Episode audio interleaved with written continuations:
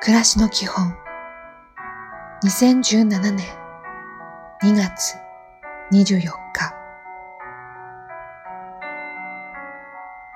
おはよう。草花にも意識があると言います。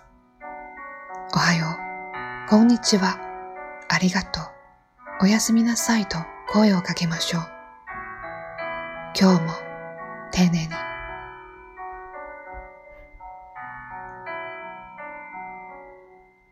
こんにちは。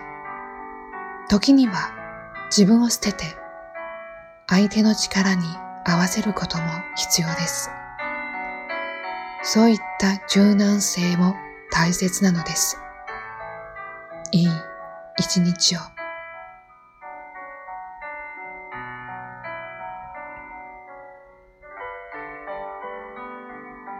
おやすみなさい。あなたの宝物は何でしょう？時折、そんなことを考えてみましょう。そして、その宝物に触っているか確かめましょう。今日もお疲れ様でした。